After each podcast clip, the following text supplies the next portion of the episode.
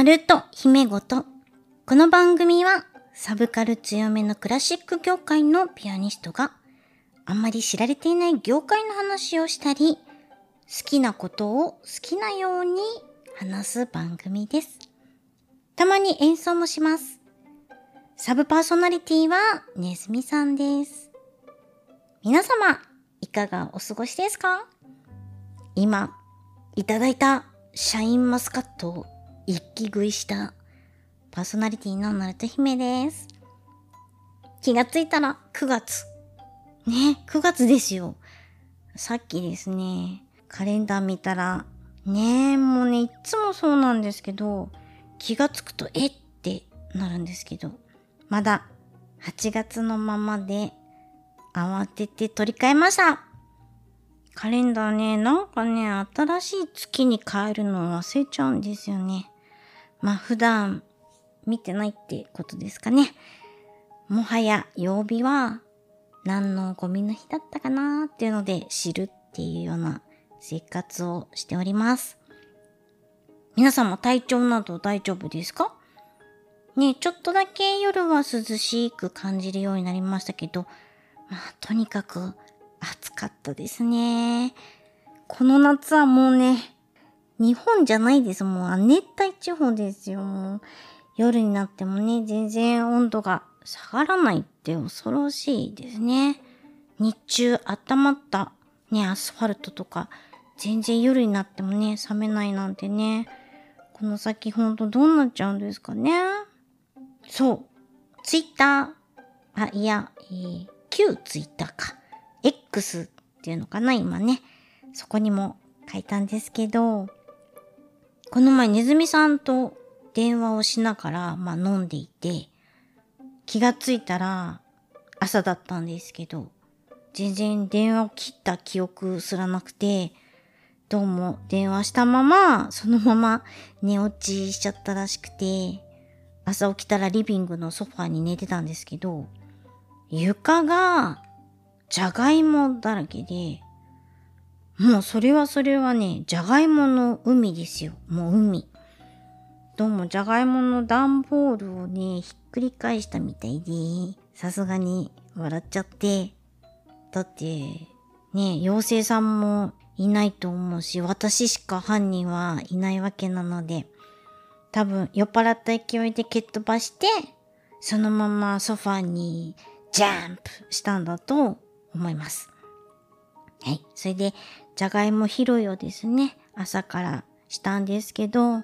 手がね、もう泥だらけになっちゃうし、床も掃除しなくちゃだし、さすがに大変だったので、皆様もですね、じゃがいもの箱は蹴飛ばしそうなところには置いとかないのをおすすめします。はい。私、あの、この夏ね、セミファイナルを見なかったんですよ。あの、セミファイナルってお分かりですかね？セミがね、天国に行く前、ほら、じじーって言いながらひっくり返るじゃないですか。で、まあね、最後のファイナルのセミちゃん、セミファイナルちゃんですね。よく玄関の前とかベランダに時々いらっしゃるんですけど、今年は一匹も見なかったんですよね。何年か前はですね、交尾をしたままですね、焦点しているセミファイナルたちがいたんですけれど、ねえ、ちょっと行っちゃったんですね。そっと木の下にですね、ちりとりでぽいってしてありました。あの、姫はですね、家庭菜園を、まあ、趣味でしてるんで、それなりにね、虫は慣れてるんですけど、今年はカマキリがいなかったな。カマキリってね、畑の神様って言われてて、悪い虫をですね、むしゃむしゃと食べてくれるので、すごい大事にしてるんですけど、カマキリいなかったなぁ反対にバッタもあんまりなくて、ね、不思議なんですよね。その年によって流行りの虫がちょっと違うんですけど、今年はキュウリとナスがですね、めっちゃくちゃたくさん取れて、まあ、ウハウハでした。あの、キュウリって知ってますか？気がつくと、お化けみたいにでかくなるんですよ。今日ちょっと収穫するには早いかなと思って、次の日見たらめっちゃくちゃ太くなってて、まあお化けきゅうりって言ってるんですけど、すんごいびっくりしたり、反対に、あの、隠れきゅうりっていうのがいて、こう、なってるんだけど、葉っぱの影で全然気がつかなくて、ほら、色もね、葉っぱと同じような色じゃないですか。で、え、こんなところにキュウリがあってびっくりする、うん、時あります。大きくなりすぎちゃって。で、隠れキュウリちゃんって言ってんですけど、楽しいですよ、家庭菜園。うん。あの、狭いお庭なので、それぞれ一株ぐらいずつしか増えれないんですけど、まあ、あとはプランターですかね。そろそろ夏野菜も終わりに近づいてますね。実は、最近、ちょっと気になることっていうのかな、ありまして。皆さん Facebook ってやられてたりしますかね？私、あの、一応本名でやってるんですけど、最近、やたらと同じ名前の人から友達申請が来るんですよ。まあ、お仕事柄ですね、まあ、たくさんの方とお会いしたり、お知り合いになるんですけど、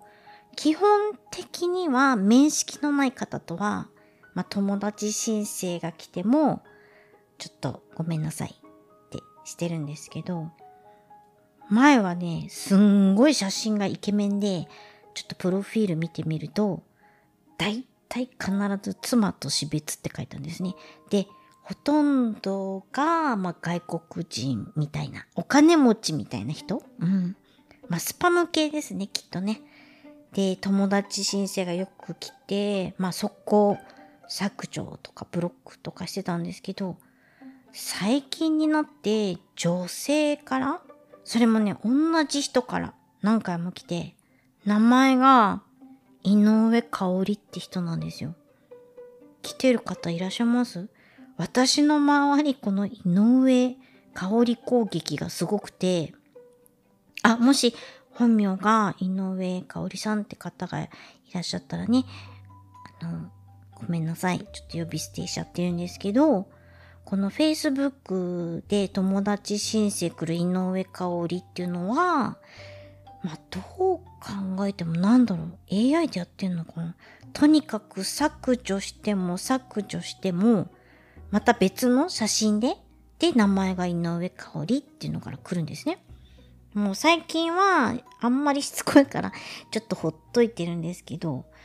むしろだんだんなんか気の毒になっちゃって、この仕事場の同僚がですね、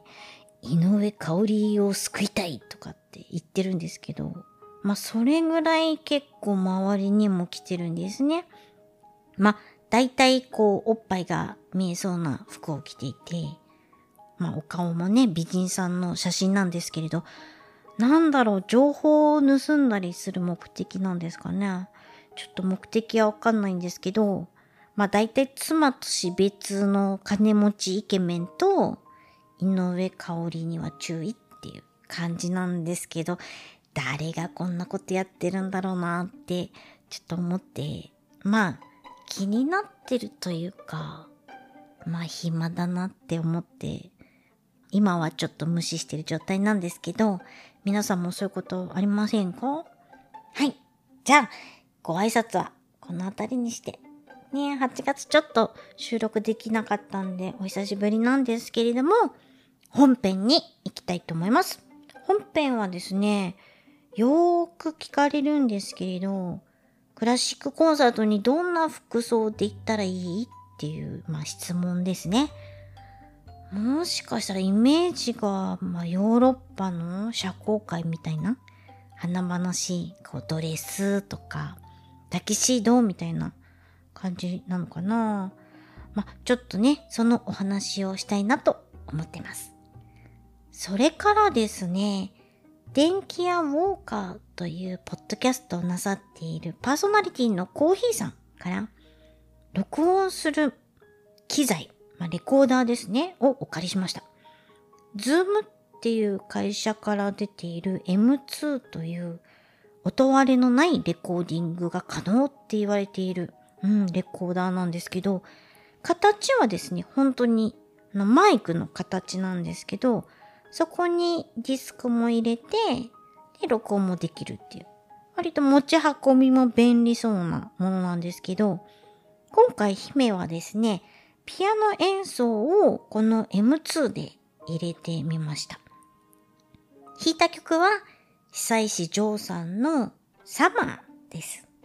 ね。いい曲ですよね。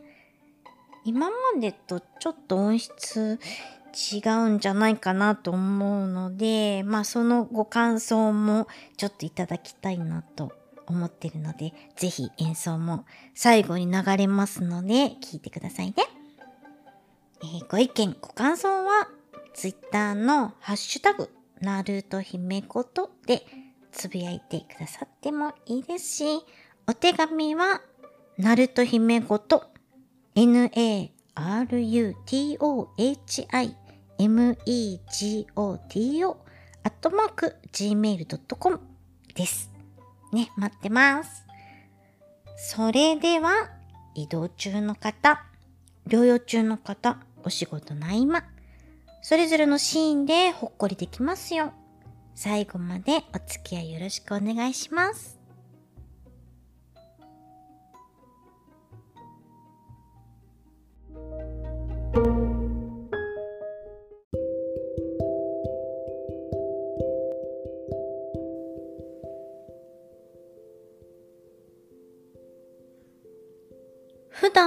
コンサートに出かけることがない方をですね、コンサートに来てって誘うと必ず何着てけばいいって、まあ、聞かれるんですね。確かにコンサートホールってちょっと別世界、ね、夢の世界みたいなところありますよね。でも、それぞれのホールにいわゆるドレスコードって実はないんですね。もちろんコンサート自体で清掃コンサートとか、あらかじめ銘打っている場合は考えなきゃいけないんですけれど、基本的に公式にホールがドレスコードを決めているっていうところはないので、安心してください。履いてれば大丈夫です。はい。ホームページとかにドレスコードって書いてあるところはないと思いますよ。うん。夏のサマーコンサートとかは子供向けのもとっても多いので、お子さんとね、一緒に来る家族も多いし、外が暑いんじゃないですか。で、中はクーラーがすごい効いてるんで、こう温度差にね、気をつけて、服装は選んだ方がいいかなとは思います。どうしても演奏する楽器のことがあるんで、まあ、空調は効いてるんですね。前にすっごい高いストラディバリウスっていうね、バイリンを持っている方が演奏するコンサート。うん。外国からいらっしゃった方だったんですけれど、もうギンギンにホール冷やしてましたね。そう、バイリンにはね、あんまり高い温度とか湿気とかダメなんですよ。で、姫もその時で乗ってたんですけれど、舞台がちょっと寒くて、北海道してましたね。夏だったんですけど。こうリハーサルの時から、まあスタッフに今日は少しクーラーの温度低めですって言われてたんですよね。なので、あ、寒いなと思って用意してたんですけど、まあ最近はどっちかっていうと、ちょっと暑いなって思うことも増えましたね。電気代のことなのかな。ね、嫌な世の中ですね。まあ、なので、お客様もですね、何かこう、羽織るものとか、脱げるものとか、温度差をね、あの、気をつけた服装の方がいいかもですね。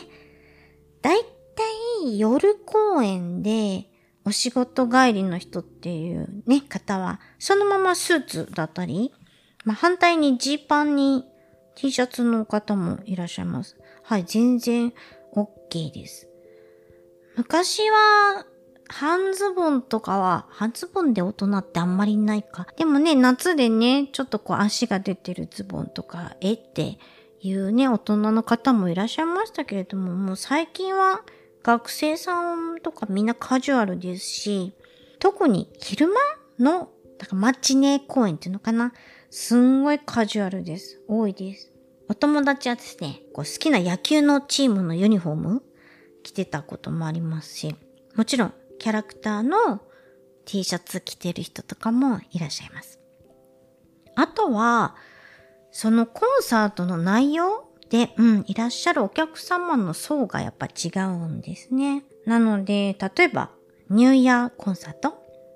だとお着物をね、着てくる方がいらっしゃったり、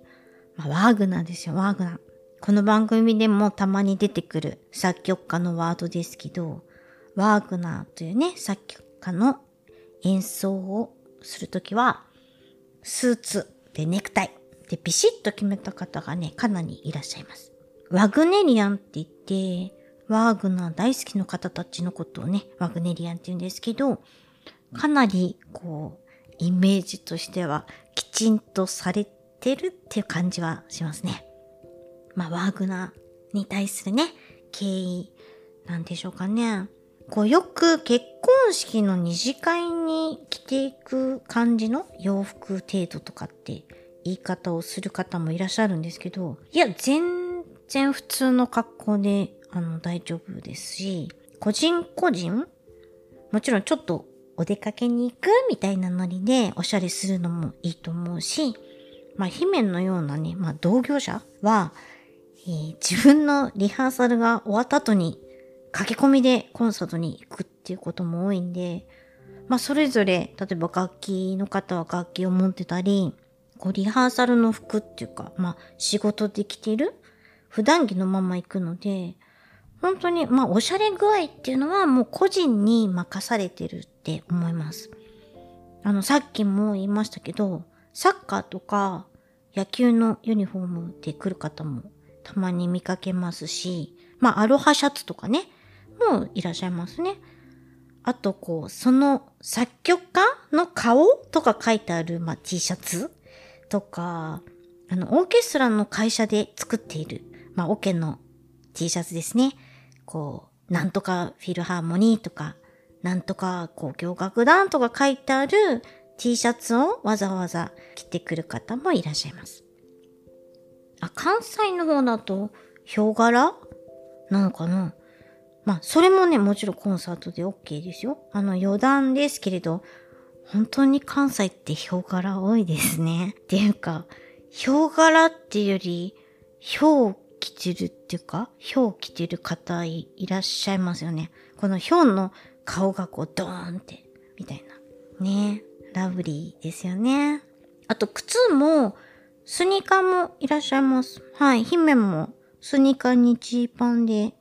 リハーサル帰りに行くことも多いですし、まあ、いちいちね、ワンピースとかに着替えないですね。あ、実は、スニーカーで指揮した指揮者いらっしゃいますよ。はい。まあ、それはおしゃれで、まあ、むしろやってらっしゃったんだと思うんですけど、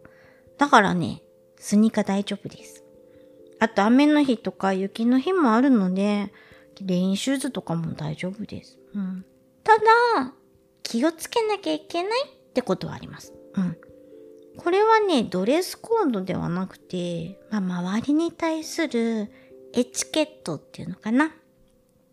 まず、お洋服の素材が動くと、まあ、ガサガサとかカサカサとか音がするやつ。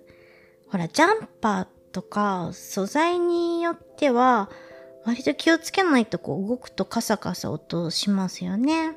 あと、こう、鈴が ついてるカバンとか、えー、じゃらじゃら音がするアクセサリーとかですね。まあ、そういうのもちょっと気をつけた方がいいかな。あの、歩くとキュッキュッキュッって音がする靴とかね。そういうのもダメですね。あ、あんまり大人は履かないか。あと、下駄ももしかしたら気をつけた方がいいかもな。あの、演奏中にそういう音がしちゃうと、もちろんお隣さん、ね。お隣さんだけじゃなくて、皆さんに迷惑かけちゃいますからね。うん。それからね、おっきな帽子とか。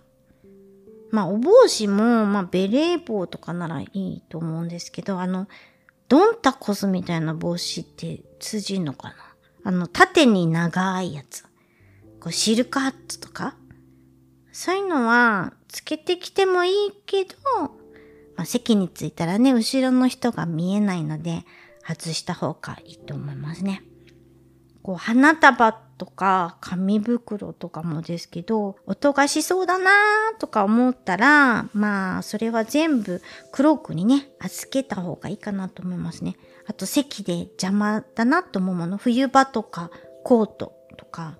あと傘もですね、そういうのはみんな預けちゃえば大丈夫です。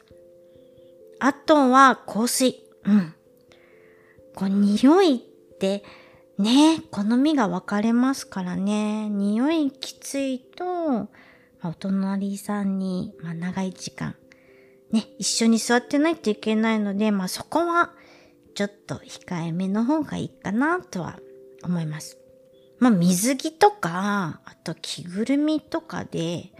コンサートに行くとかないと思うので、まあ、常識の範囲で大丈夫ですよ。あの、ちょっと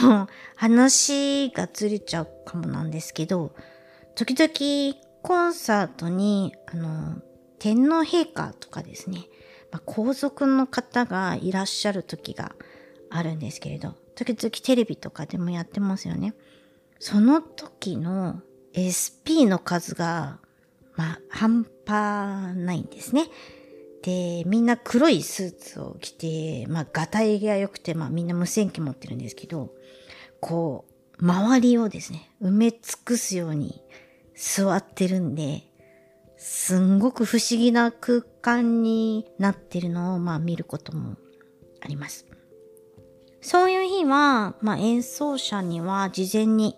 知らされてるんで、まあ、楽屋口が封鎖されて、一般の方がもう入れないようにしたりとか、まあそれはそれで大変なんですけれど、いや、黒ずくめの席っていうのはね、舞台から見ててもね、ちょっとこう、怖い感じもしますけど、反対に芸能人の方がいらっしゃる時っていうのは、もう一目見て、オーラがもう全然違うので、こう着ているね、お洋服とかも違うので、すぐわかりますね。あと、そうだな。たまにゲーム音楽とかアニメとか映画とかの、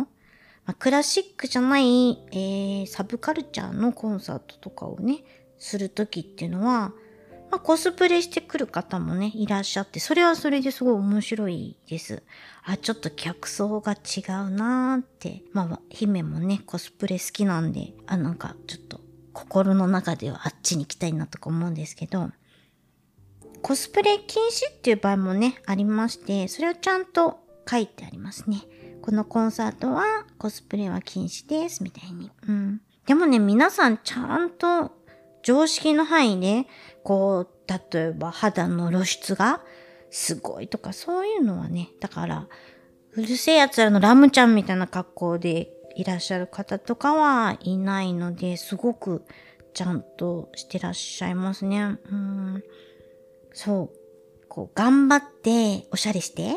非日常っていうのを味わうのもすごくいいと思うし、肩筋張らないでいつも通り気楽に行くっていうのもいいと思うし、それぞれの気分に合わせてお洋服って選べばいいかなって思いますよ。うん。やっぱり長い時間座って聞くので、そこもね、考慮してくださいね。あの、きつい服とかだとね、大変ですし、ちょっとこう、おしっことかしにくい？おしっこしにくいってどんななんだろう？なんかオーバーオールみたいのとか、時間かかっちゃうやつとか？まあでも楽だったらいいのか。まあそのあたりはもう個人の判断でいいと思います。姫はですね、聞いた後にですね、誰にも会わずにもうすぐ帰っちゃおうっていう時は、まあ普段着。で、お友達と待ち合わせして、えい、飲むぜっていう時は、ちょっとワンピースで、女らしい服装にしています。はい。着ていくお洋服の敷居はね、ね、高くないでしょ？うん。なので、安心してくださいね。機会があったら、ぜひぜひ、コンサートいっぱい、足を運んでくれるといいなと思います。それでは次回の放送ではですね、実際のコンサートのマナー、ね、お客様のマナーの話をしようかなと思ってて、まあ、時々ニュースになりますけど、マナー悪くて、ちょっとね、お騒がせしちゃったみたいなお客様のお話とかもしたいなと思っています。それではこの後はですね、お借りしたレコーダー M2 で録音してみた久石譲さんのサマー。ね、もう秋なのかなまあ秋は近づいてますけど、まあサマー、ナルト姫の演奏でお聴きください。それでは次の配信まで楽しみに待っていてくださいね。それじゃあバイバイ。